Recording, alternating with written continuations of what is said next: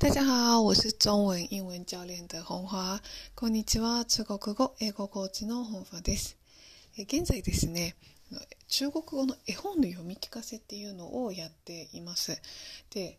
あの、ちょっとね、この、ポッドキャスト、間が空いてしまったんですけれども、実はいろんな取り組みを今行ってます。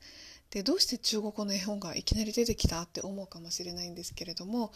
バイリンガル教育をですね今後やっていきたいなと思っています。というのもあの他のあのポッドキャストを聞いていただいた皆さんにはもうご理解いただいていると思うんですけれども来月末にですねあの赤ちゃんの出産を控えています。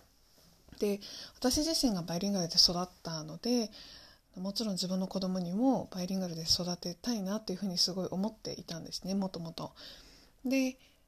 そういった時に絵本の読み聞かせっていうのを7ヶ月目ぐらいから始めていました。で5ヶ月目ぐらいから赤ちゃんってもう耳が聞こえるらしいんですよ。で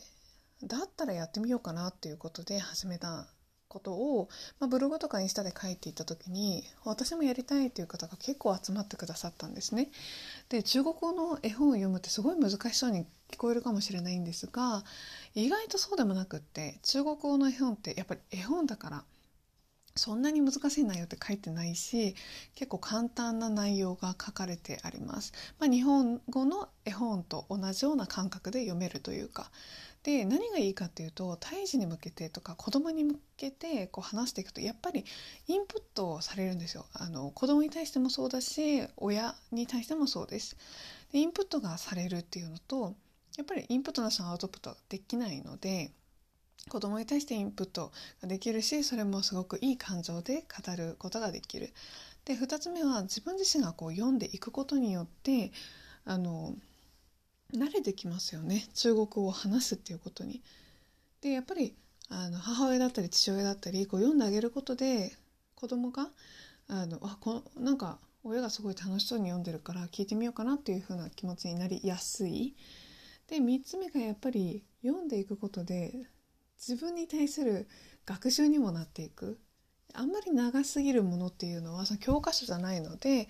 あのそういったことはないんですけれども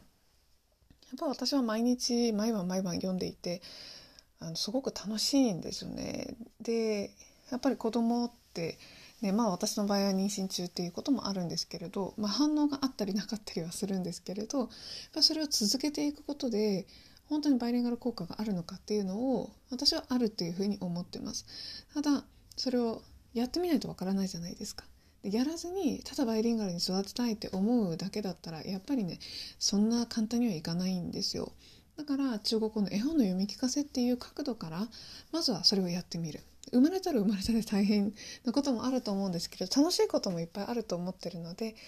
もしですね中国語の本の読み聞かせやりたいな私も参加したいなっていう方がいたら LINE からあのぜひ教えてくださいちょっとね3月末で一旦休止にはなるんですけれどもし好評だったら